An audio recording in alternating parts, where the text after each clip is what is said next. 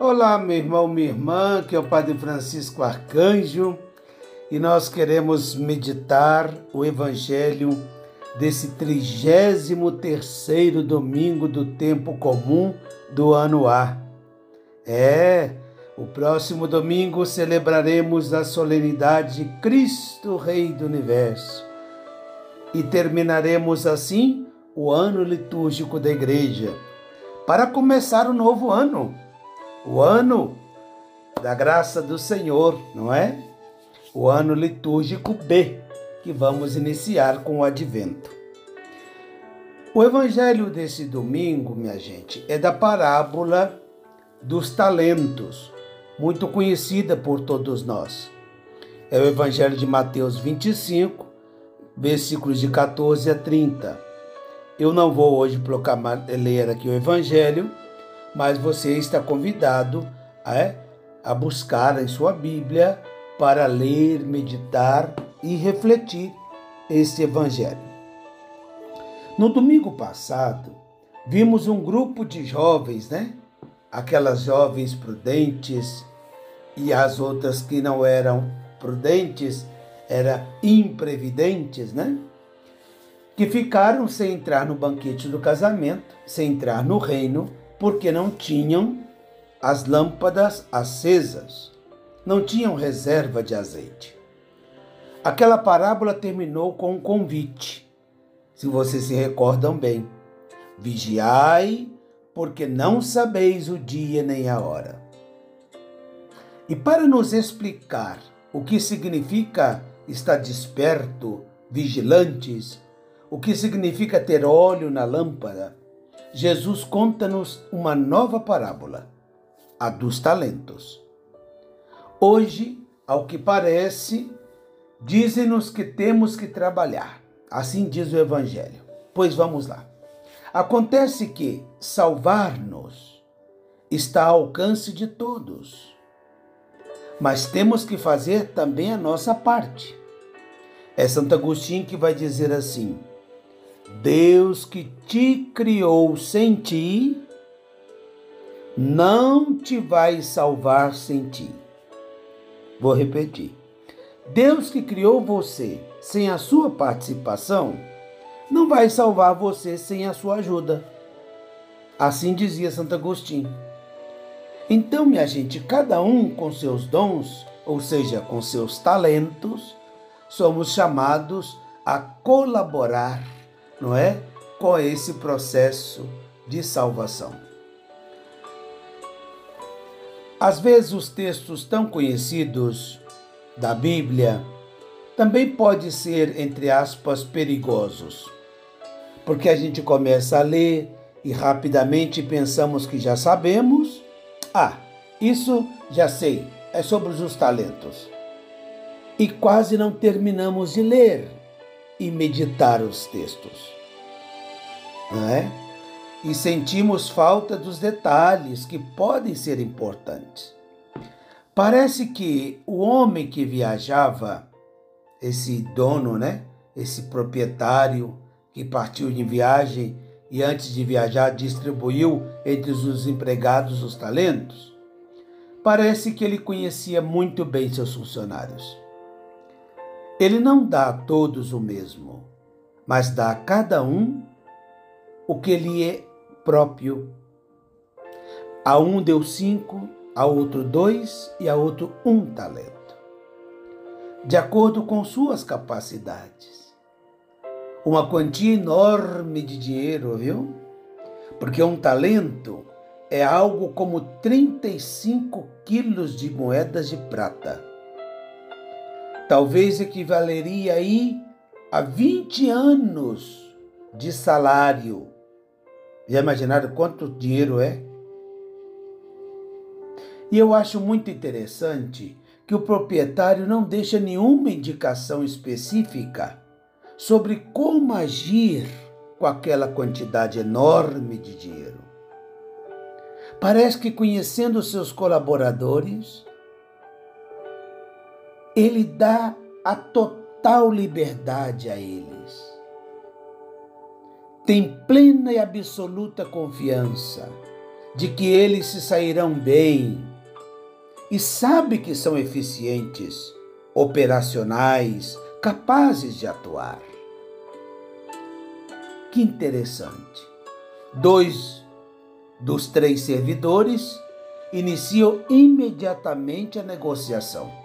Logo dobram o capital. O outro, talvez confundido, confundindo prudência com covardia, porque não é a mesma coisa, quase que movido pelo medo, opta por não fazer nada.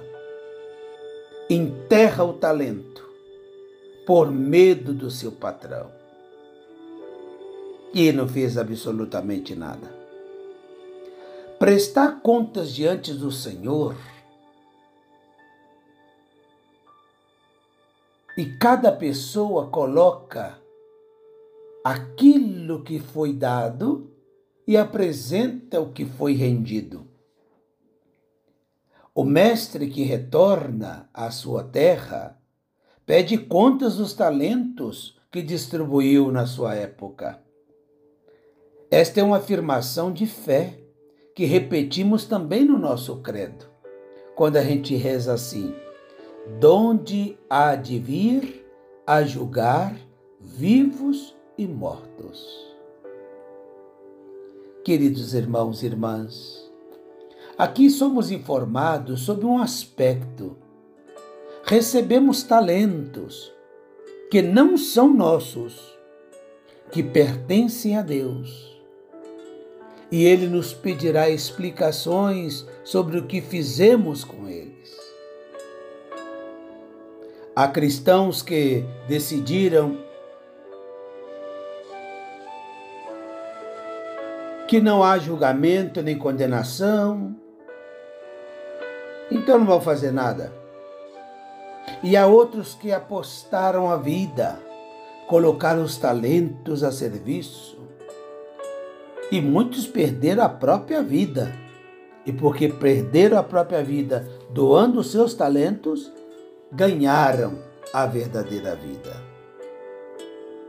Os dois primeiros trabalhadores, minha gente, veem seu esforço recompensado com uma posição importante.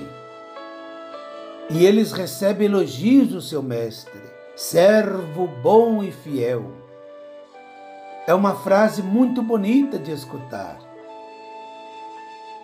Gostaria que pudessem sempre contar isso a cada um de nós, embora tenhamos também nós que dizer, não é? Que na Bíblia também tem outra frase: servo inútil, servo preguiçoso. O terceiro é aquele que em princípio nada fez. Suas próprias palavras o denuncia. Ele conhece o seu mestre sabe que ele é muito exigente e, movido pelo medo, enterra o que recebeu. E vai escutar dele funcionário preguiçoso e negligente.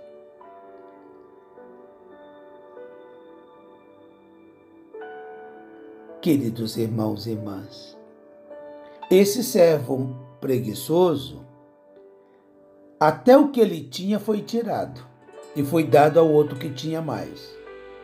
Porque aquele que tem se dará mais, e ao que não tem, até o que tem se lhe tirará, diz o Evangelho. E foi julgado no lugar de choro e ranger de dentes. Meus irmãos e irmãs, o que Jesus está contando aqui não é uma preocupação monetária, pelo amor de Deus, hein? nem financeira, de acumular. Não. Daqui a pouco uns vão dizer assim: então o reino dos céus está garantido porque eu agora estou investindo em bitcoins. Não, não é isso. O que ele está falando são dos talentos que nós recebemos e que Deus deu a cada um conforme a sua capacidade. E que se é muito o que recebemos ou pouco, temos que colocar a serviço dos demais. Temos que colocar, temos que fazer crescer. Papa Francisco vai dizer que esses talentos são a palavra de Deus, são os sacramentos, a oração, o perdão, a misericórdia. E aqui você pode acrescentar essa lista dos talentos, com as qualidades que você tem, com os dons que Deus te deu. Não é difícil traduzir a parábola para nossas vidas, gente. A cada um de nós foi confiada uma tarefa para que a riqueza do Senhor dê fruto, segundo o carisma de cada um. Então ninguém precisa ter inveja de ninguém, viu? Porque cada um recebeu um talento. Todos nós temos valores, qualidades e talentos mais que suficientes. Todos e é nossa responsabilidade fazê-los funcionar, fazê-los multiplicar. Há quem se sinta sempre pior que os outros, que tem baixa estima, né? que não tem qualidades, que não serve para nada, que sempre lhes parece que é, atrapalham ou que são supérfluos em todo lado, que nunca se atreve a assumir responsabilidades, não é? Isso é uma trampa, é uma mentira. Cada pessoa tem seu valor próprio. Cada pessoa é dom de Deus. Tem os seus talentos. Embora possa parecer o contrário, falta humildade a essas pessoas que dizem isso, sabia?